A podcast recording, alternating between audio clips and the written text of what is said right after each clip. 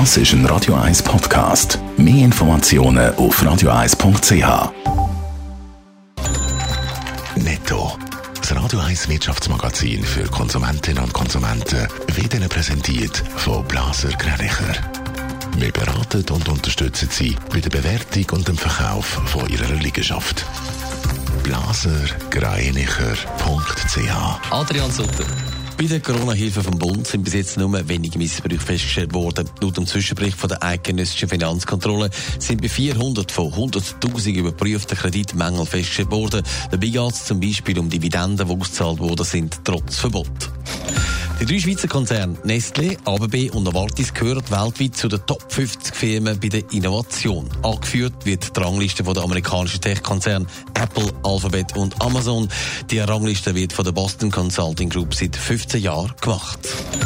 Die australische Airline Qantas muss wegen der Corona-Krise 20 Prozent der Belegschaft abbauen. Betroffen sind gut 6.000 Stellen, wie das Unternehmen mitteilt hat. Weitere 15.000 Angestellte bleiben vorübergehend freigestellt. Ja, bei der Airline Swiss haben wir in den letzten Tagen schlaflose Nächte gehabt. Das Rettungspaket für die Lufthansa ist in der Luft gestanden, weil ja ein Grossaktionär das kritisiert hat. Adrian Sutter, jetzt sieht es wieder besser aus. Warum ist die Swiss denn so angewiesen auf das Rettungspaket für die Lufthansa? Ja, wenn die Lufthansa die 9 Milliarden vom Staat nicht überkommt, dann kommen auch die Airline Swiss und Edelweiss die knapp 1,2 Milliarden von der Bund dafür bürgt nicht über. Das ist so festgeschrieben, weil die Lufthansa ja der Mutterkonzern ist von der Spitzer Airlines.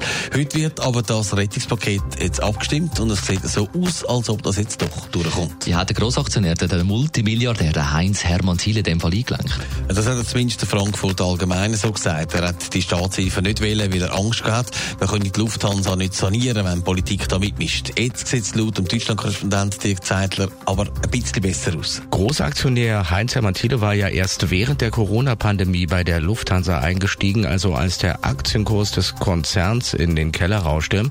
Er hat die Bedingungen des Rettungspakets immer wieder scharf kritisiert. Jetzt sieht es aber so aus, dass er dem Rettungspaket doch zustimmen wird. Also eine Aktionärsmehrheit dürfte stehen. Die nächsten Schritte sind dann, dass man vor allem ein Grounding verhindert. Das sind aber Schutzmaßnahmen eingeleitet worden, heisst von Seiten der Lufthansa. Netto. Das Radio 1 Wirtschaftsmagazin für Konsumentinnen und Konsumenten.